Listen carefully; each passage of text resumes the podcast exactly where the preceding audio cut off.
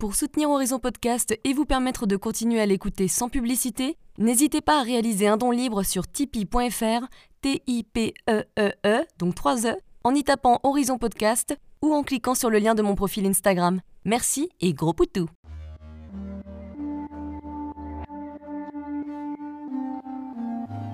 Hello, je suis Léna, passionnée de bien-être, mieux vivre et spiritualité.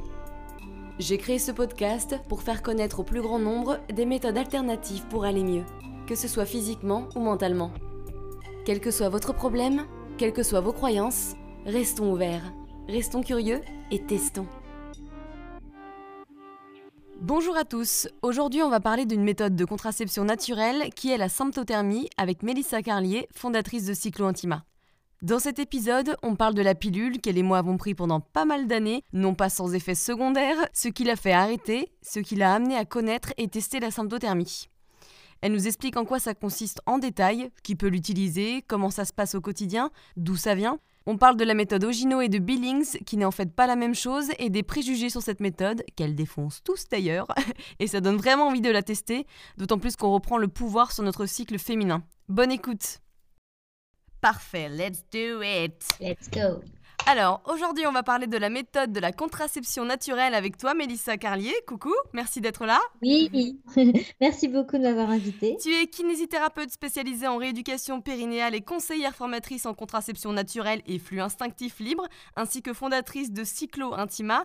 Euh, on va commencer par toi, par ton histoire. Est-ce que tu peux nous raconter d'où te vient cette passion pour le fonctionnement du corps humain et nous en dire un petit peu plus sur ton histoire personnelle? Oui, avec plaisir. alors là, ça remonte à très longtemps. Euh, disons que j'ai toujours été passionnée euh, du corps humain et de comprendre un peu comment, euh, comment on fonctionnait. Ouais. et ça, ça, date du lycée, quoi. J'ai, j'ai fait des études de médecine. finalement, je suis devenue kiné. et en fait, ça a été pour moi un cadeau, même si j'étais un peu déçue sur le coup, parce que ça m'a permis de prendre vraiment le chemin que je désirais, parce que euh, ces études étant plutôt courtes, euh, ça m'a permis de me reformer derrière vraiment euh, vers des choses qui m'attiraient vraiment. Et, donc, il y a quelques années, maintenant ça doit faire 5 ans, je me suis posé la question de, de la pilule, ce qui ne m'était jamais arrivé de ma vie parce que je prenais la pilule depuis 7 ans, je crois, 7 ou 8 ans, sans me trop me poser la question. Euh, et, je me suis rendu compte en fait que je souffrais euh, de, différents symptômes, de différents maux dans mon corps qui n'étaient pas graves ou vitaux, euh, mais tu vois, j'avais des troubles de la libido, j'avais tendance à être déprimée alors que tout allait bien dans ma vie et tout.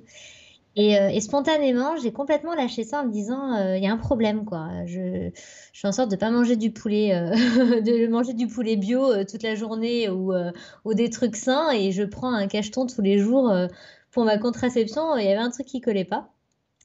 Et, et donc j'ai arrêté, et en fait, je suis tombée du coup par le, le, plus grand des hasards sur la symptothermie, et ça m'a plongée dans l'univers de la femme. Euh, du cycle menstruel, quelque chose auquel j'étais pas du tout sensibilisée en fait. Et, euh, j'ai trouvé ça absolument passionnant parce que je me suis rendu compte à quel point le cycle menstruel était vraiment, euh, on va dire, l'image en parallèle, le miroir de la santé de la femme.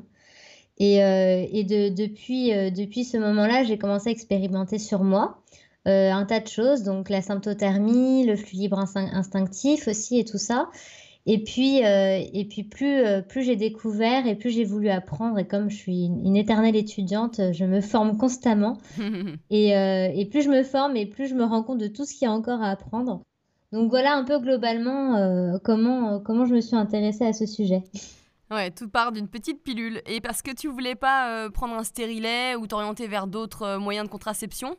Bah En fait, bizarrement moi, je n'ai rien hein, contre les autres contraceptions. Disons que moi, je suis dans ma démarche naturelle. Euh, et les femmes qui décident, en fait, je, prône vraiment un choix libre et éclairé. Euh, donc, à partir du moment où on connaît les avantages et les inconvénients, pour moi, tout est OK. Mais tu vois, le, le stérilet en cuivre, j'avais un vrai blocage de me dire Ah, hmm. ça me dérange de planter un truc dans mon utérus. Alors, il y a des femmes qui se posent pas du tout la question et ça ne dérange pas. Mais moi, euh, je trouvais que c'était un acte qui était intrusif, alors que mon corps est en bonne santé et je voyais pas pourquoi je devais m'imposer ça. Surtout quand t'as pas eu d'enfant encore. Exactement. Déjà, j'avais pas, j'avais jamais eu d'enfant et, et, euh, et vraiment, j'avais un blocage à l'idée de, d'avoir un, un stérilet en cuivre, un DU en cuivre. Et, euh, et pour te dire, quand j'ai commencé la symptothermie, j'ai commencé en autodidacte. Pour ça que maintenant, euh, au bout d'un moment, je me suis dit, il faut qu'il se passe quelque chose et que les femmes puissent être accompagnées parce que, parce que ça a été difficile pour moi au début. Euh, les, les, gens autour de moi euh, ne croyaient pas en ma démarche, on va dire, et ont, ont essayé beaucoup de me décourager. Ils disaient quoi, par exemple? Oh bah tu verras, dans trois mois, tu seras enceinte. Ouais, voilà, typique. tu vois, ou alors ma grand-mère qui me dit, j'en ai parlé à mon généraliste, il m'a dit que votre petite fille était totalement irresponsable.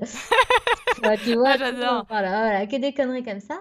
Et ça pèse, et, et c'est vrai que moi qui venais du milieu euh, médical et qui ai fait des études dans la santé, euh, ça avait une très très mauvaise réputation aussi, donc j'étais un peu à l'encontre de tout euh, par rapport à ça, quoi. Et, et je sais même plus pourquoi je... C'était quoi la question à la base par rapport euh, au stérilet en cuivre? Pourquoi tu t'es pas orienté vers des méthodes plus de contraception naturelle Mais cela dit en passant, moi je suis pareil que toi, c'est à partir du moment parce que moi j'ai mis j'ai pris au moins 13 ans euh, la pilule, j'avais 15 ans, c'est-à-dire que j'ai eu peut-être, euh, elle est même pas un an mes règles, qui étaient d'ailleurs très hémorragiques, et c'est pour ça, puis aussi parce que j'avais des boutons, donc on m'a mis la pilule, et j'ai arrêté donc il y a quelques années. 13 euh, ans de pilule, c'est quand même énorme hein, sur la santé. Moi, je pense que voilà, du coup, j'ai des troubles digestifs, le foie il était bien saturé, en plus j'ai fait Roaccutane, enfin t'imagines même pas le programme. et, et, en fait, il y a eu un moment où je me suis dit, je n'en peux plus, je ne veux plus, parce que pareil que toi, j'étais dans une démarche naturelle, et je me suis dit, mais non, en fait, j'ai envie d'arrêter, j'ai plus envie de prendre une pilule qui domine nos hormones qui sont essentiels pour notre santé. Et en fait, depuis, c'est comme si j'étais écœurée. C'est-à-dire, je ne veux plus rien mettre dans moi. Si c'est l'homme qui doit s'en occuper, c'est lui qui gère. Donc maintenant, nous, on en est au préservatif. Bon, on sait jamais. Euh, l'autre jour, on m'a fait un peu flipper, mais toi, ça perce jamais? là, euh, bah non, moi, ça m'a jamais percé de ma vie, mais bon, c'est ton jamais quand même. Oui. J'ai pas envie, tu vois, j'ai pas du tout envie de mettre un, stérilet ou de n'importe quoi. Non, c'est fini pour moi là. Pour l'instant, saturé, tu vois. C'est ça, c'est incohérent. Et du coup, euh, voilà, c'est ça, c'est qu'en fait, j'ai commencé à symptothermie pendant quelques mois et au bout de deux mois, trois mois, euh, tous ces mots et toutes ces phrases assassines commençaient à m'atteindre et j'ai pris rendez-vous pour être un stérilé parce que j'ai perdu confiance en moi alors que j'avais commencé ma démarche et que ça se passait très bien. Euh, et en fait, la veille de mon rendez-vous au gynécologue, je me suis effondrée et j'ai dit à mon chéri, mais je peux pas en fait. Je, vraiment, je peux pas, c'est contre nature pour moi je, pour moi, j'ai l'impression de, de, violenter mon corps. Euh, voilà. Et du coup, j'avais carrément pris mon rendez-vous pour y aller et je l'ai annulé à la dernière minute. Ça, c'est bien parce que tu as réussi à t'écouter. C'est vrai qu'on nous file tout euh, comme un bonbon, quoi que ce soit la pilule ou autre. C'est tiens, vas-y, t'as des quelques boutons, on va te filer la pilule. Enfin, on essaie même pas de comprendre pourquoi et d'où ça vient, quoi. C'est dingue. Je comprends pas. Dingue, c'est vraiment, vraiment triste en fait parce que parce qu'il y a des femmes qui vont du coup souffrir euh, pour des choses, euh, pour un manque de connaissances, euh, malheureusement, ou un manque d'informations. de la part parfois et à la fois des médecins du coup aussi parce que aussi ils sont pas au courant de tout et, c'est vraiment dommage de s'infliger des choses qui, qui sont pour nous qui peuvent être violents alors je dis qu'heureusement il y a des femmes pour qui c'est vraiment un choix euh, de prendre un stérilet en cuivre et qui le vivent très très bien. Bah, c'est le principal, c'est ça. Euh, c'est ça. Euh, mais aussi plein de femmes qui souffrent énormément de règles hémorragiques, de douleurs, d'appréhension ou qui aimeraient autre chose. Et, et voilà, c'est comme la pilule. C'était un peu tabou à l'époque d'oser dire bah moi j'ai plus de libido à cause de ma pilule quoi. Ah bah non, c'est dans ta tête. non mais c'est vrai, moi je suis d'accord. Hein. Et d'ailleurs, quand j'ai arrêté la pilule, mais ça a mis du temps, hein, parce que j'ai mis déjà 9 mois à avoir mes règles, et ensuite j'ai eu une crise de boutons, mais comme jamais, c'était affreux. Et en fait, j'avais une libido de dingue, j'avais envie de baiser tout le temps, j'avais chaud, il faisait moins 15 dehors, j'étais en t-shirt en mode grosse chaudasse, mais juste j'avais des grosses bouffées de chaleur. Tu sais, je me reconnaissais pas, et je me suis dit, mais c'est fou le pouvoir des hormones, donc c'est pas étonnant qu'il y avait plein de choses qui étaient éteintes pendant qu'il y avait des pilules euh, avec des hormones artificielles, quoi. Je rejoins énormément, moi aussi, j'ai redécouvert mon désir, en fait. Mmh. Euh, j'ai pris la pilule tellement tôt et je le dis maintenant, pour moi, c'est une castration chimique. Euh, c'est-à-dire que j'ai pris la pilule tellement jeune, hein, comme, comme on fait maintenant à 15 ou 16 ans, que j'avais même pas eu le temps de découvrir ce que c'était d'avoir un corps de femme, de découvrir une vraie sexualité, qu'on m'a tout de suite court-circuité tout ça. Et, euh, et c'est passé dans l'ombre et, et, je regardais avec mes copines, toutes mes copines autour de moi, on se disait, mais mais en fait, pourquoi on a tous des problèmes euh, avec nos copains, quoi? Des problèmes de cul, c'est pas possible. Dans les films, à cet âge-là, euh, ça s'envoie en l'air toute la journée. Bah oui, ça nique, merde alors À 20 ans, normalement, on dit euh, c'est le feu, tu On fire Et, euh, et nous, on, on avait toutes euh, plus ou moins des problèmes. Et ce qu'on avait en commun, bah, c'était de prendre la pilule, quoi. Et puis surtout, tu te demandes, tu sais, je trouve que t'imagines si t'avais pas eu la pilule, comment t'aurais réagi dans différentes situations, comment ton corps se serait développé? Je suis sûre qu'il y a plein de choses qui, qui se sont modifiées physiologiquement à cause de ça. Ah bah oui, surtout qu'on est dans une, dans- on est totalement immature euh, d'un point de vue de nos hormones euh, à cette période-là parce qu'on on a nos premiers cycles. Ouais. Donc euh, si c'est à ce moment-là qu'on prend la pilule, alors qu'il n'y a pas cette maturité encore, euh, c'est sûr qu'on vient court-circuiter beaucoup de choses. Donc euh, c'est difficile de savoir quel, aur- quel aurait été notre, notre corps, on va dire, ou, ou quel est vraiment l'impact en fait de la pilule parce que heureusement on est quand même en bonne santé et tout ça. Et puis aujourd'hui le corps a plein de ressources donc il rebondit très très bien à beaucoup de choses parce qu'on n'est pas envahi que par la pilule, il y a plein de choses qui nous envahissent dans Hmm. l'environnement. Euh, mais c'est vrai que qu'aujourd'hui, voilà, une jeune femme qui est très jeune veut prendre la pilule, euh, moi ça me ça me fait un peu mal pour elle maintenant. C'est ça, je pense qu'en fait, ça a été merveilleux pour plein de femmes, mais maintenant, il faudrait vraiment euh, euh, une campagne de sensibilisation sur les effets secondaires, sur ce à quoi tu t'attends. Et surtout, moi, j'aurais aimé qu'on m'explique que le dermato, par exemple, ils me disent bah écoute, peut-être que tu digères pas du tout les produits laitiers euh, ou le gluten ou autre chose, peut-être que tu es très stressé, peut-être que ceci, cela. Et on va peut-être essayer avant euh, de, de filer la pilule, de voir comment tu pourrais agir avec un certain régime alimentaire, régime psychologique. Enfin, tu vois, je pense que c'est des pistes qui auraient pu et qui seraient intéressantes. Mais bon, je ne suis pas dermato. C'est ça. Et puis je pense qu'on est à l'aube de cette médecine. Euh, heureusement, euh, de plus en plus de monde est sensibilisé à ça et de professionnels de santé aussi. Donc euh, c'est un peu la médecine de demain de se dire euh, la santé, c'est quand même notre nature profonde et, et un manque de santé ou un trouble, c'est c'est c'est c'est à une origine quoi. C'est Mm. pas juste un traitement pansement qui va masquer tout ça. Quelle est la source? L'alimentation, comme tu dis, une intolérance. Voilà, il y a, il y a beaucoup, beaucoup de pistes à creuser. Mais, euh, mais avant, il y a, enfin, c'est assez récent ce mode de, de pensée, euh, mais ça commence à fleurir un peu partout. Donc, euh, donc je pense qu'on peut avoir espoir. Ah, J'espère. On va poser un cierge. Pourtant, je suis pas du genre à poser un cierge, mais. Alors, donc du coup, la symptothermie, Oui. qu'est-ce que c'est? Alors, la symptothermie, c'est un mot un peu barbare. C'est une méthode d'observation du cycle, à proprement parler. Euh, c'est-à-dire que c'est une méthode qui va se baser sur certains signes de fertilité, comme euh, la glaire cervicale et la température euh, au réveil. Et ces deux signes combinés vont nous permettre de, de suivre l'évolution de notre cycle, de mettre en évidence euh, nos différentes phases, donc euh, la phase œstrogénique, la phase lutéale et donc aussi entre les deux l'ovulation. Et donc cette méthode, elle peut être utilisée à plusieurs euh, fins.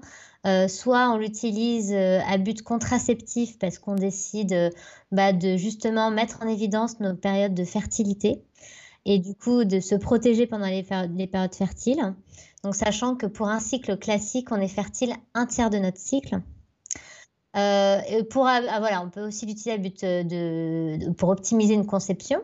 Euh, donc là, voilà, on va pouvoir optimiser la conception en repérant le pic de fertilité. Ou alors juste pour s'observer, pour apprendre à se connaître et pour euh, voilà, se rassurer qu'on ovule bien, ou alors comprendre parce qu'on a des cycles irréguliers ou des cycles un peu longs, et comprendre ce qui se passe, parce qu'en général, on, repère très facilement les, les règles, mais on ne sait pas ce qui se passe entre, deux périodes de saignement. Donc, euh, mettre un peu en lumière euh, tout ce qui se passe à l'intérieur. Donc voilà. Et c'est une méthode qui est fiable parce que la corrélation de ces deux éléments permet de s'assurer avec fiabilité euh, qu'on a bien un changement de phase en fait. Euh, et c'est ça qui nous intéresse en symptothermie. Hmm, Ouais, ouais. Et alors, c'est pour qui? Alors c'est pour qui? Bah, euh, c'est pour toutes, toutes les femmes qui, qui, de manière générale, déjà ressentent le besoin de se reconnecter à leur corps. Parce que, parce que aujourd'hui, bah, comme on l'a dit, euh, on est un petit peu loin de la connaissance de notre propre fonctionnement. C'est un, véritable décodeur.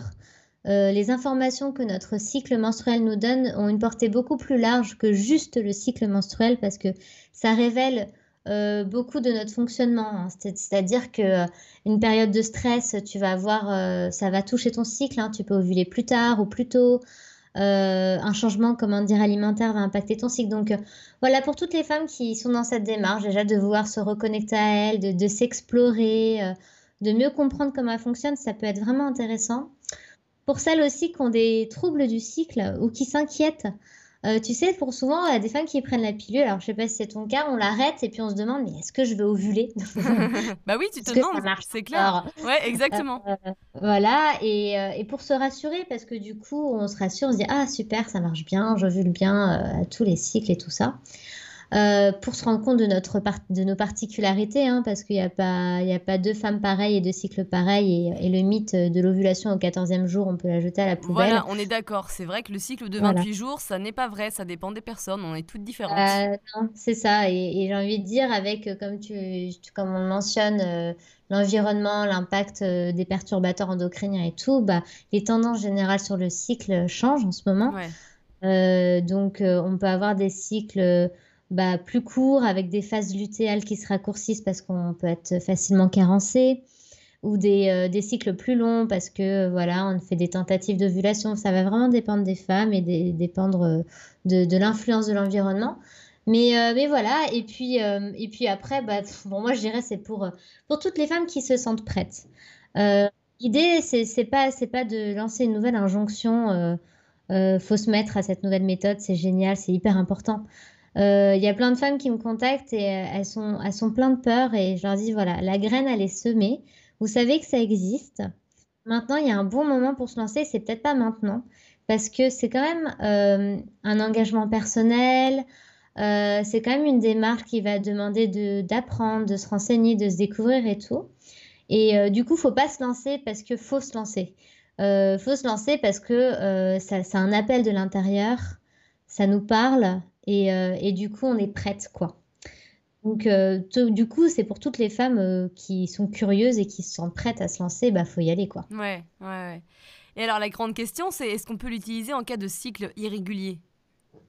Ah bah oui, oui, oui, tout à fait. Alors, toujours à quel but hein? Si c'est à but de contraception, de conception ou d'observation. je vais être vraiment honnête, quand on l'utilise en contraception et qu'on a des cycles irréguliers, on peut se retrouver à, la problématique, en fait, euh, devant la problématique euh, suivante, c'est que nos phases de fertilité, elles sont très longues parce que l'ovulation, c'est un phénomène qui est, comment dire, on ne peut pas prédire l'ovulation à l'avance, on peut juste euh, remarquer quand elle est passée, remarquer le passage d'une phase à l'autre. Donc toute la, la, fenêtre de fertilité, c'est une période durant laquelle on est en attente de cette ovulation. Quand on a des cycles longs, par exemple, la fenêtre de fertilité peut s'ouvrir très tôt parce qu'on a tous les signes de fertilité, mais l'ovulation tarde. Donc on ne va pas prendre le risque parce que si on a un rapport trois jours avant l'ovulation et qu'on est en, période de fertilité, on sécrète une glaire qui est capable de conserver les spermatozoïdes jusqu'à cinq jours dans le corps de la femme. Ça, c'est-à-dire ça donne euh, l'information qu'on est en ovulation, c'est ça? Ça donne l'information qu'on est dans que l'ovulation euh, se prépare. Mais l'ovulation, elle est, elle est liée à des facteurs, euh, euh, on va dire hormonaux, c'est-à-dire qu'il va falloir avoir un certain taux d'oestrogène, mais aussi à des facteurs environnementaux, c'est-à-dire que le cerveau, c'est le cerveau qui donne l'impulsion de l'ovulation avec le pic de LH. Et même si en bas, l'œstrogène, même si les ovaires et les follicules sont prêts, que le niveau d'œstrogène est suffisamment haut, l'ordinateur euh, de bord euh, qu'il y a dans notre cerveau va quand même calculer un certain nombre de phénomènes et se dire attends, elle en est où dans sa vie? Est-ce que c'est vraiment le moment de faire un bébé? Et donc, il suffit qu'on soit en pleine période d'examen, euh, que, je sais pas moi, il y ait, un, gros événement émotionnel, ça peut être un deuil ou une, ou une joie, hein, ça peut être les deux, qui fait que le cerveau, il va se dire, on décale l'ovulation. et du coup, ça peut faire des phases folliculaires, des phases oestrogéniques un peu longues, quoi, tu vois mais ça, en fait, pour moi, la symptothermie est toujours applicable parce que la symptothermie, c'est quoi? C'est une méthode d'observation du cycle. Donc, euh, qu'est-ce qui se passe? C'est que quand on s'observe, on se rend compte de ça. Donc, c'est toujours assez magique de se dire Ah ouais, non, mais là, tu vois, moi, c'est trop marrant parce que pendant le confinement, j'ai remarqué, alors tout le monde me dit que ça générait du stress et pourtant, moi, toutes les femmes que j'ai suivies, j'ai l'impression qu'elles étaient tellement détentes pendant le confinement qu'elles ont toutes régulé leur cycle d'être à la maison, tu vois. Et euh, la reprise du travail, au contraire, ça a été une, remontée de stress et, euh, j'ai beaucoup de femmes qui ont tardé à ovuler ont eu des cycles à rallonge euh, parce que euh, elles ont repris le boulot, quoi. Donc en fait, ça a généré ce stress, ça a décalé l'ovulation. Ah, c'est intéressant, ouais, parce qu'effectivement, tout le monde pensait que euh, le confinement, c'était du stress, mais au final, c'était du stress extérieur, peut-être, mais intérieurement, effectivement, elles avaient peut-être moins de deadline, il fallait peut-être pas, pas prendre le métro, pas prendre la voiture, donc du coup, c'était plus doux. Ouais. C'est ça, c'est ça. Et puis voilà, on prend du temps pour soi. De toute manière, on avait que ça à faire, de se reposer, de s'écouter, d'être juste là et, et, de ralentir. Euh, et, du coup, euh, c'est vrai que moi, j'ai vu euh, l'impact. Et, en fin de compte, même si on disait que c'était une période un petit peu tendue, moi, personnellement, dans, les femmes que j'ai eues, il y en a beaucoup qui m'ont dit, mais oh là là, c'était une respiration pour moi. Donc, c'était un temps de pause, quoi. Tout le monde est en pause, donc en plus, on peut s'autoriser à rien faire, c'est génial. on ne culpabilise pas vu que personne ne fait rien. Et la reprise du travail a eu un impact énorme et c'est très lisible sur les cycles.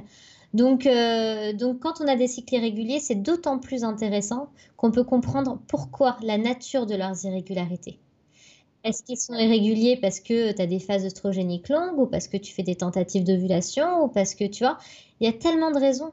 Et il y a une chose que je n'ai pas précisée, c'est que euh, aujourd'hui, on, on, reconnaît des saignements, on va dire systématiquement, c'est des règles quand, quand, on a des saignements, des coulées de sang importantes. Mais en fait, on peut avoir ce qu'on appelle des saignements intermenstruels. C'est-à-dire que si on n'ovule pas, il se peut qu'on ait quand même des saignements euh, intermenstruels euh, parce que voilà, on a quand même une chute d'œstrogène, comme si le corps avait quand même besoin de se renouveler. Et ces saignements, c'est un peu les, les, euh, les, témoignages de femmes qui disent bah, Moi, je suis tombée enceinte pendant mes règles. Mais en fait, ce n'était pas des règles, c'était des saignements intermenstruels. Et, et du coup, tant qu'on ne s'observe pas, on ne peut pas vraiment savoir avec certitude si nos saignements ce sont des règles ou des saignements intermenstruels.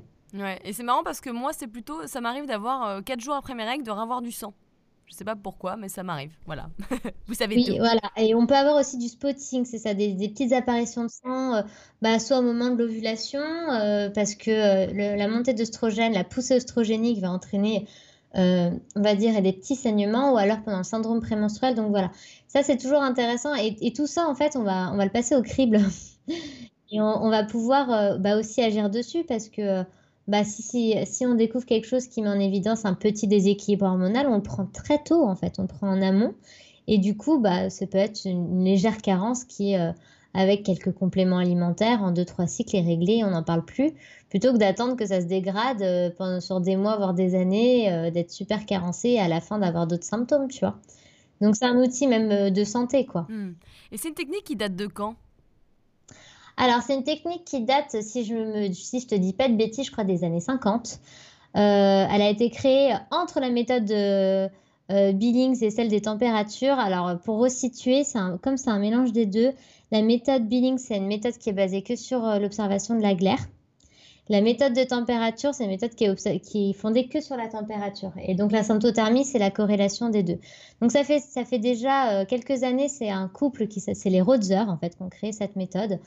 Euh, et il y, a maintenant, bah, quand même, euh, tu vois, 70 ans. Donc, c'est pas non plus, euh, c'est pas non plus si récent que ça, quoi. Mais, et en plus, elle est, elle est, cette méthode, alors pas forcément la symptothermie, mais le fait de prendre sa température, c'est souvent critiqué parce que tu vois, l'autre jour, j'en parlais à ma belle-mère, voilà, et elle me disait qu'il y avait énormément de bébés oginaux qui étaient nés de cette méthode, alors que le but, c'était justement de contrôler sa température pour pas en avoir. Et donc, y a, tu vois, il y a des préjugés par rapport à ça. Alors, comment cette technique, elle a évolué aujourd'hui et comment elle fait qu'elle est sûre, ou en tout cas beaucoup plus sûre? Alors, alors voilà, c'est ça, c'est une, euh, une chose qui, qui ressort beaucoup. On parle de méthode Ogino, qui est une méthode de calcul. Alors, on peut, donc ça, c'est clairement pas fiable parce que calculer son cycle, ça veut dire que euh, on est sûr qu'on ovulerait au 14e jour. En fait, la méthode Ogino, c'est partir du principe que euh, on a nos ovulations 14 jours avant les règles. Or, comme on part du principe qu'on a des cycles de 28 jours, euh, du coup, ça veut dire qu'on ovule 14 jours après le premier jour des règles, ce qui est euh, complètement faux, quoi. Donc, du coup, bah, forcément, on se loupe et ça marche pas et on tombe enceinte. Donc, ça, on met de côté euh, tout, tout même si, vous avez des applications sur votre téléphone qui vous disent bah, vous allez ovuler dans 6 jours, vous pouvez supprimer votre application. c'est des applications de prédiction, c'est totalement faux. La température, c'est encore autre chose. Euh, la température, c'est pour ça que la symptothermie, elle est, fiable. Uniquement la température est une donnée qui peut être influencée par d'autres facteurs que les hormones. euh, tu vas être malade, tu peux avoir une montée de température, euh, tu vas faire une grosse soirée le matin, tu as une montée de température. Et donc la symptothermie prend en compte ce qu'on appelle ces, événements perturbateurs, de, les met à l'écart pour pouvoir analyser la courbe. Mais la courbe seule de la température ne nous permet pas d'être sûr à 100% du changement de phase, c'est que la, la, corrélation avec la glaire qui fait la force. Parce que du coup, le fait d'avoir ces deux éléments, si la température est perturbée, on a la glaire qui nous valide. Et si la glaire est perturbée, on a la température qui nous valide. Donc la force de cette méthode, et ce qui fait qu'elle est fiable à 98% d'après l'OMS, hein, c'est des chiffres officiels, euh, la corrélation des deux fait que euh, finalement, on ne peut pas se tromper parce que du coup, on a les deux éléments et s'il y en a un des deux qui est perturbé, on peut toujours valider grâce à l'autre ou confirmer, tu vois. D'accord, ouais, donc tu as, deux manières d'être en sécurité par rapport à, ce que tu penses. D'accord. Le double contrôle. Et en termes d'indice de, Pearl, alors d'ailleurs, est-ce que tu peux nous dire ce que c'est l'indice Pearl? Oui, alors l'indice Pearl, c'est l'indice de fiabilité des méthodes de contraception. Ouais. Euh, donc c'est ce fameux chiffre là dont je parlais euh, qui, est euh, mis en place auprès de l'Organisme mondial de la santé, qui permet vraiment, donc on a des tableaux comparatifs sur leur site qui permettent de comparer toutes les méthodes de contraception et d'évaluer leur efficacité. Et donc l'indice Pearl, c'est ça, c'est combien de grossesses indésirées il y a sur 100 femmes en fait. Donc du coup, j'inverse, hein, c'est pas 98% de fiabilité, ça veut dire que sur, on va dire 100 femmes, il y aurait deux femmes qui sont à risque de tomber enceinte. et sachant que la pilule, c'est 99%. Il n'y a aucune méthode qui est fiable à 100%. Voilà, c'est ça. c'est intéressant de leur dire, tu vois, c'est intéressant. C'est ça. C'est ça. Oui, oui. Et ça, c'est et ça, c'est intéressant de bien comprendre comment ça marche. Euh, encore une fois, c'est une méthode qui est, qui, est, qui est, très fiable en fait, hein, qui est euh, aujourd'hui dans de nombreux pays recommandée. En France, on est un peu à la ramasse euh, là-dessus. Et on a beaucoup de préjugés sur, sur ce genre de, technique. Mais pour moi, les fondements de la fiabilité, c'est pas, c'est la méthode, mais du coup, c'est quoi? C'est vraiment d'être bien formé. Parce que pourquoi les femmes, elles tombent enceintes? C'est qu'en fait, elles se lancent et elles, ont passé à la trappe une ou deux règles d'interprétation. Euh, ou alors elles ont été, c'est la désinformation qui crée euh, le risque en fait. Et c'est ça le problème aujourd'hui, c'est que c'est très dur de trouver de l'information. C'est des méthodes qui sont très difficilement relayées. Euh, on ne trouve pas forcément une conseillère près de chez nous, etc. Donc, donc du coup, ça fait des femmes qui veulent, qui sont pleines de bonne volonté, qui prennent leur bouquin et qui apprennent par elles-mêmes, mais qui n'ont pas d'accompagnement, qui peuvent pas poser leurs questions, qui peuvent pas échanger et qui ne peuvent pas partager sur leurs doutes. Alors que voilà, c'est une méthode qui s'apprend. Et la fiabilité repose vraiment sur l'apprentissage, l'accompagnement, la formation. Et c'est à partir de là qu'on est bien armé et que après c'est un apprentissage qu'on a jusqu'à la ménopause, donc on est tranquille. Euh, mais on est obligé de passer par cette étape-là. Donc la fiabilité repose sur ça. Et elle repose aussi sur autre chose, hein, c'est la communication dans le couple. C'est-à-dire que euh, c'est du coup, c'est une méthode qui demande au conjoint de savoir où est-ce qu'en est, euh, bah, sa femme dans, la, dans, dans, les phases de son cycle. Donc forcément, s'il y a une mauvaise communication, si l'homme ne comprend pas très bien ou veut pas du tout s'investir, et eh ben, on va bugger un jour ou l'autre. Genre, il va y avoir euh, quelque chose qui va, voilà, on s'est pas compris. En fait, j'étais fertile, tu n'avais pas compris que j'étais fertile ou un truc comme ça. Euh, et, là, voilà, pas de préservatif et autres, et on, ça passe à la trappe. Donc, euh, donc voilà, c'est ça, c'est toujours le manque de communication dans le couple, la désinformation sur la méthode qui crée, on va dire, bah, les, erreurs de parcours bah, qui sont finalement une expérience, mais tout ça, ça peut être évité en fait. Ouais. C'est hyper intéressant parce que tu reprends le pouvoir de ton corps tu vois. Et c'est pour ça qu'on a plein de préjugés aussi, c'est que les gens ne savent pas du tout, euh, ils connaissent rien, et du coup, bah, ça leur fait peur, ou tout de suite, ils vont, se, voilà, ils vont penser à la méthode de Gino, ah, ça marche pas. Et c'est un peu dommage parce qu'ils connaissent pas, et ils vont pas apprendre pour pouvoir euh, enfin avoir un raisonnement euh, logique, et tu vois, je trouve ça un petit peu triste. Mais alors, c'est quoi les autres fausses croyances et les préjugés, ou les peurs que tu entends le plus souvent, en plus de ce qu'on vient de dire Ouais, bah alors, il y a quoi comme peur? Il y a l'histoire de la double ovulation, ou alors que on serait des, on ovulerait, euh, des femmes qui disent, euh, bah, on peut ovuler quand on a un orgasme, tu vois. Euh, non mais c'est vrai, c'est des mythes qui font peur. bah en fait, tu peux avoir ton déclenchement de pic de LH pendant un orgasme, mais ça veut quand même dire que tu es en, en période fertile et que ça fait six jours que ton follicule il se prépare. Donc, tu sais que tu es en période fertile, tu vois.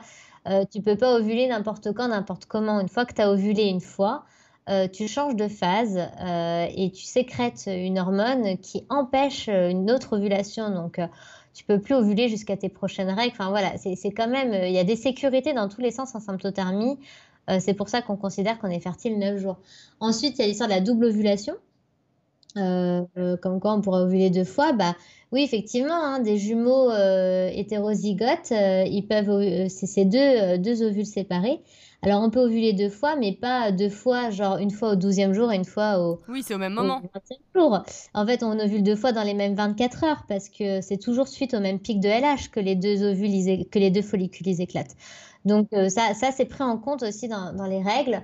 Euh, voilà, globalement, c'est surtout autour de ça. Puis on me dit, oui, ah, c'est chiant, ça doit prendre du temps.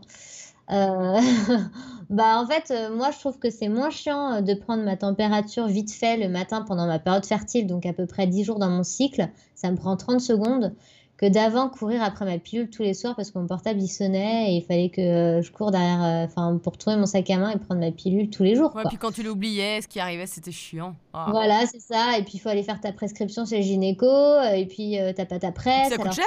Tu vas doyer ta pharmacienne pour qu'elle te donne une plaquette. Enfin bref. C'est trop ça. voilà. Donc on a tous vécu ce truc-là et, et, moi je trouve ça beaucoup moins chiant que d'avoir un thermomètre et de prendre tes températures bah, le matin au réveil, ça prend 30 secondes, tu prends ça avant de sortir du lit. Euh, et sachant qu'en plus, s'il te manque une ou deux températures parce que bah, tu as oublié ton thermomètre, ça va pas t'empêcher d'observer ton cycle. Donc tout ça, c'est pris aussi. Quoi. Ouais. Alors en plus de ça, de, cette espèce de liberté qui prend pas beaucoup de temps, c'est quoi les bienfaits pour toi de cette méthode? Bah, il y, a, y a différents plans. Hein. Déjà, il y a le plan euh, écologique, tout simplement, parce que c'est hyper respectueux de notre corps. Euh, de, de l'environnement, parce qu'on ne fout pas des, des, œstrogènes euh, dans l'eau, etc. Euh, donc ça, c'est un avantage hyper respectueux de notre corps et, et hyper, comment dire, pro-santé, quoi. après, comme d'autres avantages, je dirais que c'est vraiment retrouver son, comme tu disais, son pouvoir sur son corps, son indépendance. moi, en tant que femme, dans mon vécu, ce qui est trop bizarre, en fait, c'est que ce qui était à la base une méthode de contraception, donc euh, voilà, liée à la sexualité, est devenu vraiment une force intérieure. C'est-à-dire que je me sentais, j'ai regagné confiance en moi. C'est vraiment euh, être aligné avec les phases de son cycle. Ça, ça allait m'emmener vers un champ que j'imaginais pas. C'est-à-dire de comprendre qui j'étais en fonction des différentes phases de mon cycle. On en parle euh, ça de plus en plus, mais tu vois, euh, le fait de suivre les différentes phases de mon cycle, de me dire ah tiens là j'ai ovulé, de me rendre compte que je suis capable, que mon corps il est en bonne santé, que moi je suis capable de m'observer, euh, que voilà j'ai un petit saignement à un moment du cycle et je suis capable de l'expliquer, je suis pas obligée, je vais pas paniquer, aller voir mon gynécologue pour dire j'ai saigné. Euh, ça m'a redonné mon, pouvoir, mon indépendance, mon autonomie. Et, et, même dans mon couple, ça a rééquilibré un petit peu les choses parce que du coup, c'était plus la contraception au service de, euh, comme tu dis, enfin, tu vois, la pilule, euh, t'as pas de libido, mais tu peux, tu peux baiser tout le temps, on va dire, sans, sans te protéger, mais t'as pas de libido de toute manière. Tu vois? Tu fais plaisir à monsieur Ça te fait une belle jambe Donc euh, voilà, tu fais plaisir à monsieur. Et là, tu, tu retrouves ton désir, l'homme, il voit que tu es connecté à ton corps. Enfin, moi, on me disait, c'est compliqué à gérer dans le couple. Euh, de remettre un préservatif, par exemple, le temps des périodes fertiles. Mm. Mais en fait, euh, euh, mon homme, il était super ravi de voir que j'avais plus de désir et que j'allais, j'étais plus entreprenante et, tout ça. Et voilà, c'est un rééquilibrage de manière générale et du coup aussi avoir une sexualité qui change en fonction des phases du cycle. parce que du coup, il faut adapter hein, quand tu es en contraception. Qu'est-ce qui se passe en période fertile Tu vas te protéger. Euh, donc, euh, enfin, c'est en général, après tu peux faire l'abstinence, mais en mhm. général, c'est le moment où tu as le plus de libido, donc tu te protèges. Mais, euh, mais voilà, tu vois. Donc, franchement, d'un point de vue même du développement personnel, du cheminement intérieur, c'est quelque chose qui, qui, apporte énormément. Ouais. Alors, parlons un petit peu du côté pratique. Comment ça se passe au quotidien? Alors, au quotidien, comment ça se passe Tu te réveilles, tu vas faire pipi. Avant de faire pipi d'ailleurs, je crois que c'est avant de faire pipi, il me semble. C'est ça. Donc, un cyclogramme, un cycle menstruel démarre le premier jour des règles. Voilà, on va reprendre la base. Ah bah si tu veux, tu peux nous parler effectivement des quatre phases ou trois quatre phases du cycle. Parce que je sais pas, on, des fois on dit trois, des fois on dit quatre, bon bref, entre guillemets quoi. Bon, en gros, euh, je vais juste rappeler les phases du cycle et puis après, je vais expliquer un peu le quotidien euh, Vas-y, vas-y. d'une femme qui pratique la symptothermie. Donc, en gros, euh, le premier jour du cycle, c'est le premier jour des règles. Ça, c'est important de le préciser parce qu'il y a des... Parfois, on peut penser que le, le cycle commence quand les règles se terminent ou quand on a des petits spottings, des petites taches brunes. Et en fait, les petites taches brunes, c'est pas le premier jour du cycle, ça, c'est du syndrome prémenstruel. Donc, le premier jour du cycle, c'est le premier jour des règles, donc des vrais écoulements. Euh, là, c'est un moment où on, vient d'avoir une chute hormonale de progestérone et l'endomètre va progressivement se détacher. Donc, l'endomètre, c'est la couche à l'intérieur de l'utérus, va se détacher sur 4-5 jours pour faire un nettoyage et pour préparer le corps à un nouveau cycle et à une nouvelle ovulation. À la fin des règles, grosso modo, on va avoir euh, dans le cerveau euh, l'hypophyse, l'hypothalamus et le système, hypothalamo-hypophysaire qui va ordonner aux ovaires de euh, redémarrer un nouveau cycle et donc à travers la FSH, bon, je ne vais pas rentrer dans, dans, Non, mais c'est très les intéressant. euh, va, va demander aux ovaires de se redévelopper. Donc, il va y avoir des développements de plein de petits follicules dans les deux ovaires qui vont, eux, en réponse, euh, envoyer cet œstrogène. Euh, et l'œstrogène, c'est une hormone qui se balade dans le sang. Et donc, l'œstrogène va imprégner tout notre corps, il va influencer tout notre corps, nos tissus et euh, donc la sphère aussi, euh, on va dire, euh, euh, utérine et tout ça, génitale, mais pas que, parce que euh, l'œstrogène agit euh, sur tous les plans du corps, euh, du corps de la femme. Donc, euh, les follicules vont se développer pendant plusieurs jours. On dit qu'il faut à peu près six jours pour qu'un follicule mature euh, de, puisse, euh, puisse se développer. Et il y en a un de tous ces follicules qui va prendre le dessus, qui va être dominant. Donc, ça s'appelle, c'est ce qu'on appelle le follicule de De Graaf, et qui va sécréter beaucoup, beaucoup d'œstrogène. Donc, ça prend quelques jours. Et à l'arrivée, au moment où ce follicule grossit, grossit, il prend le dessus sur les autres follicules. Le taux d'œstrogène étant tellement important dans le corps, on va sécréter dans notre corps, du coup, comme j'ai dit, l'œstrogène, ça va influencer notre utérus et ça va agir sur le col de l'utérus, là où il y a des petites cryptes, ce qu'on appelle les cryptes cervicales, qui sécrètent de la glaire. Et là, on va sécréter une glaire qui va être filante, élastique, translucide. On dit un peu comme du blanc d'œuf cru. Hmm. Donc euh, là, on sait que quand on a cette glaire-là, c'est qu'on approche de l'ovulation, on est fertile, euh, on, on est vraiment imprégné d'œstrogène. Et là, le cerveau, justement, comme je disais, va, euh, sous ce- ce- l'influence de ce taux hormonal, dire, ah ben c'est bon, le corps est prêt Hmm. pour l'ovulation parce que le follicule est prêt, c'est l'œstrogène qui me le dit. Donc, on va déclencher l'ovulation. Il envoie un pic de LH qui vient faire une rupture de ce follicule et libérer cet, ovule dans la trompe de l'utérus. Libéré, délivré. Trop content. Et, euh, et du coup, à la suite de ça, ce- le corps, euh, le, le- le follicule qui, qui est rompu va se, va se détériorer, on va dire, il va, il va changer d'aspect, il va se transformer en corps jaune et sécréter une autre hormone, la progestérone. Donc, c'est vraiment l'hormone antagoniste euh, de, euh, de l'œstrogène. Et cette hormone-là, elle va avoir l'effet inverse. Et c'est-à-dire qu'elle va influencer la glaire en l'asséchant, la rendant plus pâteuse, cassante, collante.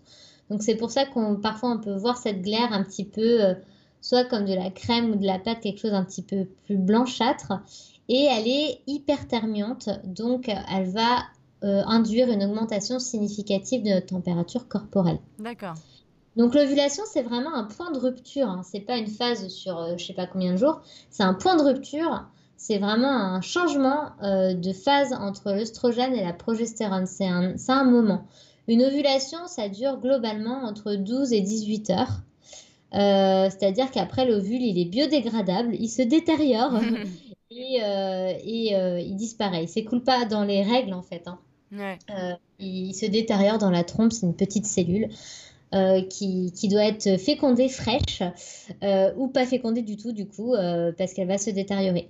Et du coup, on a cette phase de progestérone après qui va induire la montée de température, le changement de glaire qui va devenir plus pâteux, ca- cassant et tout ça. Et comme il n'y a pas eu de fécondation, si, si fécondation il n'y a pas eu, le corps va, va se rendre compte en fait qu'il n'y a pas de, on va dire, euh, le, blastocyste qui est censé sécréter cette hormone, enfin le, le fœtus, le- l'embryon qui est censé sécréter cette hormone pour maintenir le corps jaune. Et du coup, le corps jaune va s'épuiser, s'épuiser jusqu'à ne plus produire assez de progestérone et donc va y avoir une chute de la progestérone et l'arrivée des règles. Donc ça, c'est le cycle menstruel. Tadam Et, ça, très peu de gens le savent. Tadam bah ouais, alors que bon, euh, bah, c'est super intéressant de comprendre ce qui se passe dans notre corps. Et du coup, euh, qu'est-ce qui se passe? Bah, Concrètement, quand on s'observe, qu'est-ce qu'on va faire? Euh, Pendant nos règles, bah, on a nos règles, donc on fait rien. et à la fin de nos règles, alors ça, j'explique pour les grandes lignes, hein, parce que vraiment, il faut euh, faut quand même euh, pas Suivre une formation euh, cyclo Faut pas se lancer à la suite de, de, de, une heure de podcast. faut quand même derrière bah, se demander bah, moi où est-ce que j'en suis, quelle est la longueur de mes cycles, est-ce que je dois me faire accompagner, etc. mais globalement, si on fait les grandes lignes, on commence après, à partir du sixième jour, à prendre nos températures au réveil et à observer notre glaire. Alors la glaire, on peut l'observer de deux manières. Soit on va la chercher au col euh, directement au niveau de, avec les doigts, soit à la vulve sur le papier toilette. Euh, donc certaines, pour certaines femmes, c'est très lisible. C'est-à-dire que juste euh, en s'essuyant avant, le, les enfin, avant et après le passage aux toilettes, tu t'essuies et tu regardes ce qu'il y a sur le papier toilette et là tu peux voir quelque chose de crémeux, quelque chose de filant, enfin tu observes comme ça. Et là tu commences à analyser ta glaire et tu notes jour après jour sur sur un petit tableau qu'on appelle un cyclogramme bah, l'évolution. Donc tout simplement, tous les jours, hop, tu coches ta température, hop, tu notes euh, ce que tu as vu sur ta glaire. Bah, tiens, aujourd'hui j'ai vu que c'était euh, crémeux, aujourd'hui j'ai vu que c'était pâteux, aujourd'hui c'était filant, etc. Et donc là, on peut mettre en évidence l'évolution. Et, euh, et, du coup, on fait ça jour après jour, jusqu'à un moment, on va voir que justement, elle évolue pour devenir de plus en plus filante, élastique, translucide. La température, dans un premier temps, elle est plutôt stable et basse. Et à un moment, paf, on va se rendre compte que du jour au lendemain, on va observer une glaire qui est pâteuse, crémeuse, cassante et une température en même moment qui augmente. Donc là, on attend 2-3 jours. En fait, on attend 3 jours globalement. Et là, on peut se dire, OK, c'est bon, ma, période de fertilité est terminée, j'ai bien ovulé, je suis dans ma phase progestérone. Et du coup, on peut arrêter de prendre nos températures. Et euh, est-ce que ça veut dire qu'on peut se protéger sans préservatif à ce moment-là? Bah justement, là, tu es totalement infertile, donc tu plus besoin de, de, mettre le préservatif à ce moment-là. Oui, bien sûr, je rappelle sur le côté infertile, mais pas sur le côté protection des maladies sexuellement transmissibles. Oui, exactement. Petit rappel. ouais, non, c'est hyper intéressant. Quand tu vas aux toilettes le matin, c'est avant d'aller faire pipi que tu euh, que tu t'essuies pour voir bah, ta glaire c'est devenu une habitude, c'est-à-dire que euh, quand je vais aux toilettes, euh, en fait, tu sais, tu peux même t'essuyer. Parfois, je sais pas, c'est déjà arrivé. Tu t'essuies et tu sens que ça glisse, quoi. Ouais, ouais, ça m'est déjà arrivé. C'est voilà, ça surfe. voilà, l'effet surf. Euh, du coup, euh, ça, ça, glisse complètement au niveau de la vulve, quoi. Et ça, bah, là, tu sais que c'est ça la glaire. Hein. Ouais. parfois, t'as pas besoin de. Tu, tu sens que tu es mouillé. Et tu associes la glaire aussi au ressenti parce que quand tu te sens mouillé, lubrifié, c'est que tu es dans la fertilité et que quand tu te sens sèche, c'est un signe d'infertilité aussi. Intéressant, parce qu'effectivement, ça n'arrive pas tout le temps, c'est un peu au milieu de cycle que ça glisse. Et ça, c'est un signe, c'est un des symptômes de fertilité, d'ovulation. Tout à fait. Et alors par rapport au fait que tu notes, tu sais, ma, ma glaire est euh, un peu cassante, un peu crémeuse, un peu blanche, un peu collante, mm. dans ton programme, tu as des petites cases à, à, sélectionner, comment ça se passe? Euh, Tu veux dire comment je le note? C'est-à-dire que toi, dans, dans, le programme que tu offres, enfin que tu, que tu proposes, est-ce que vous avez, euh, comment vous nous aidez pour que nous on puisse savoir mm-hmm. comment caractériser une glaire cervicale, mm-hmm. tu vois? Ah, ça, c'est la grande question. Euh, alors, toutes les conseillères, on va dire, euh, ont leur euh, méthode. Moi, ce que je fais, c'est que donc j'ai une formation en ligne avec plein de photos de glaire pour bah, démystifier tout ça et dire bah ça c'est une glaire comme ci, ça c'est une glaire comme ça parce que c'est bien beau la théorie et les mots, mais nous on observe quelque chose de concret. Donc, dans la formation, il y a tout, il y a tout cet aspect, on va dire, toutes les méthodes pour vraiment observer sa glaire, comment je fais, comment je la vois, la température. Enfin, on rentre vraiment dans le détail de tous les signes de fertilité parce que on peut aussi aller observer le col de l'utérus, etc. Euh, et puis après, moi, je fais des, suivis personnalisés, c'est-à-dire que euh, les femmes que je suis, euh, elles m'envoient quand elles ont des doutes. Alors, je les mène vers l'autonomie, hein, mais au début, les premiers cycles, on ne sait pas trop à quoi on a affaire. Et je mmh. leur dis, bah, envoyez-moi vos photos, dites-moi ce que vous voyez. Et puis, on va, moi, je vous donne mon avis après. Donc, en général, euh, moi, ce que je conseille, c'est sur un cycle ou deux euh, au début pour s'amuser. C'est pas forcément très glamour. Faut pas que, que tout le monde se balade sur notre portable parce qu'on a plein de photos de glaire. Mais c'est de prendre en photo euh, bah, ce qu'on observe. Ouais. pour, pour pouvoir voir l'évolution parce que souvent on oublie d'un cycle à l'autre ce qu'on a fait, ce qu'on a vu le cycle précédent. on, oublie quoi. Donc c'est bien d'avoir, on va dire, un cycle où on a, on a toute l'évolution de notre propre glaire. Ah oui, d'accord, euh, Ouais, voilà, voilà. Et du coup, moi, ce que je fais, c'est que les femmes, en général, soit c'est très évident pour elles, elles n'ont pas de problème, elles me disent, bah non, pour moi, là, c'est pâteux, c'est crémeux, c'est filant, ok. Euh, soit elles me disent, bah là, je sais pas ce que c'est, elles m'envoient une photo et puis on en parle. Hmm. Donc, c'est vraiment très personnalisé là-dessus, quoi. Tu nous as dit pour l'infertilité que quand euh, c'était sec, c'était un signe d'infertilité. C'est quoi les autres signes d'infertilité? Eh ben, c'est cette montée de température. Ouais. Euh, qui, euh, qui dure, hein, parce qu'il ne faut pas que la température chute au bout de deux jours. Hein. c'est pour ça qu'on la prend sur plusieurs jours, c'est pour être sûr que ça se stabilise. c'est ça, c'est en gros c'est ça, c'est les ressentis de sécheresse, la glaire pâteuse, cassante, voire plus du tout de glaire, et la montée de température. C'est vraiment les trois signes qui mettent en évidence l'infertilité. Et puis aussi, on a un col de l'utérus qui est, euh, qui est bas, qui est dur et qui est fermé. Mais euh, voilà, c'est pas forcément le signe le plus évident à, interpréter. Donc euh, ça, j'en parle dans ma formation, mais j'insiste pas trop dessus parce que c'est pas non plus plus facile, quoi. Quand tu dis cassant, c'est quoi une glaire cassante? Ah oui, une glaire cassante, je sais comment t'expliquer? Euh, alors, je vais te montrer c'est quoi une glaire filante pour te montrer c'est quoi une glaire cassante. Tu vois du blanc d'œuf cru, euh, tu vois comment le, blanc d'œuf cru il coule. Si tu mhm. prends euh, entre tes doigts, tu peux vraiment étirer ça sur plusieurs centimètres. Une glaire cassante, c'est tu vois de la crème fraîche, tu mets ça entre tes doigts, tu vois que ça casse à, à moins d'un centimètre. Ouais, ouais, c'est un peu comme le gluten et puis de la farine de, de, de riz. tu sais, le côté où tu peux. Ouais, d'accord. Voilà, Chacun sa métaphore. étirable, on va dire. Euh, quelque chose de filant que tu peux étirer entre les doigts sur plusieurs centimètres, c'est filant élastique. Quelque chose que tu ne peux même pas étirer à un centimètre, c'est quelque chose de cassant. Non, mais c'est intéressant parce que ça, déjà, ça, ça va de soi, finalement, ça a du sens. Parce que pour la fertilité, bah oui, si ça colle plus, tu as plus de chances euh, de garder l'œuf, quoi.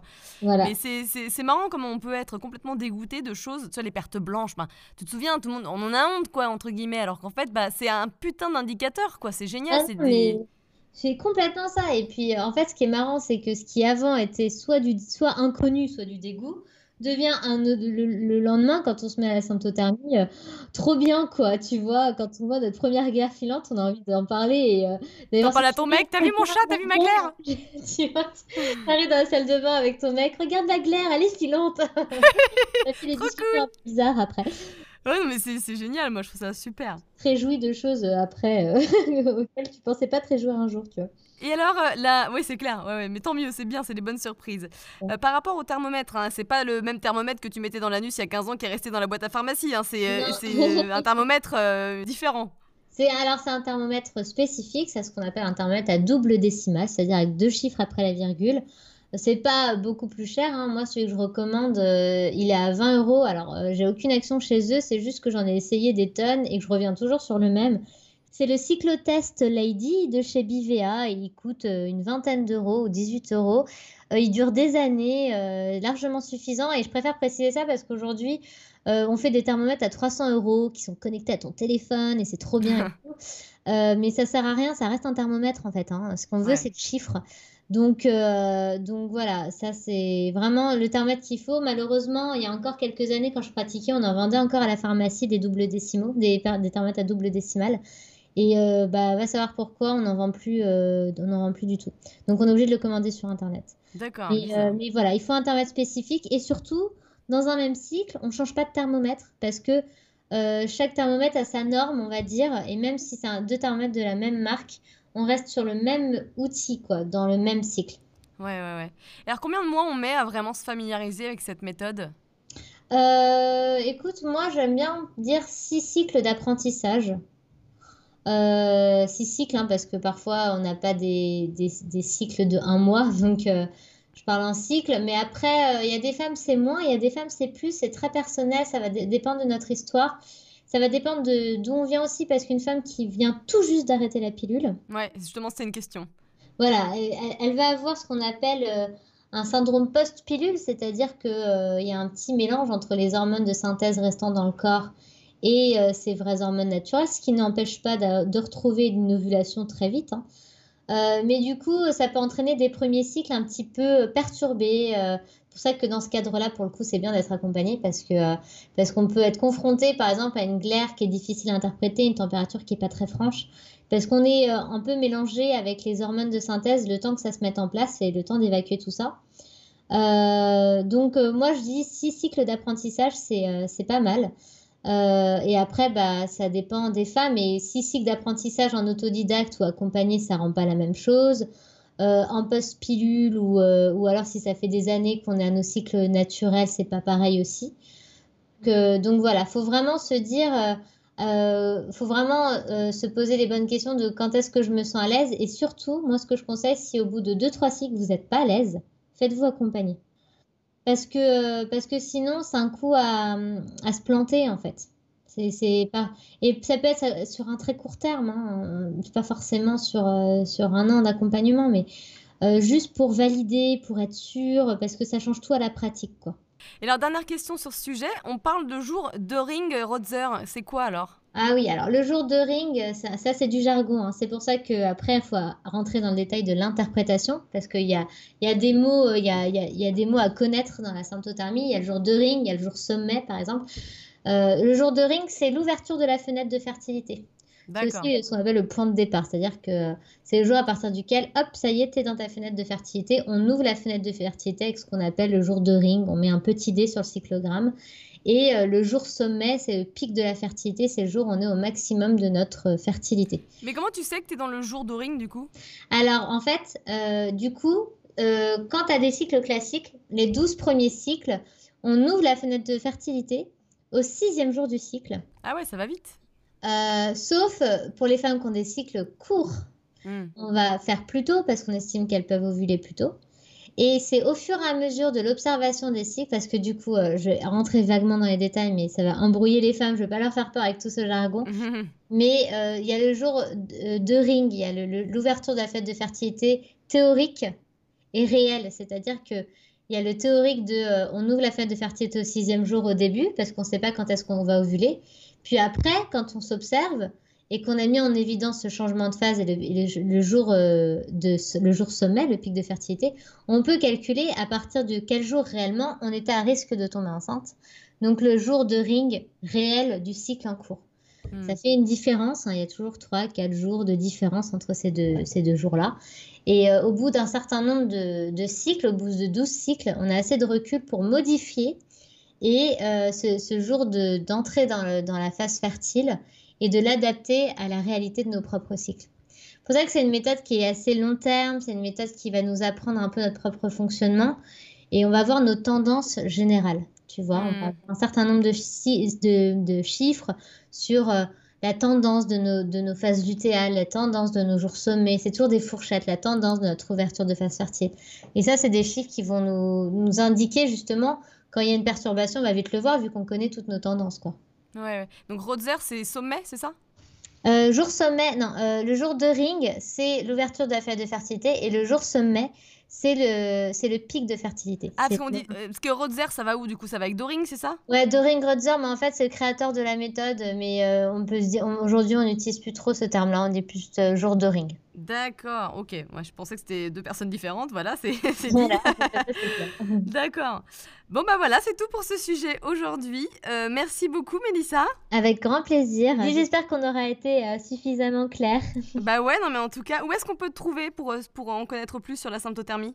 Alors, bah, tout simplement sur mon site internet, c'est www.cyclointima.fr.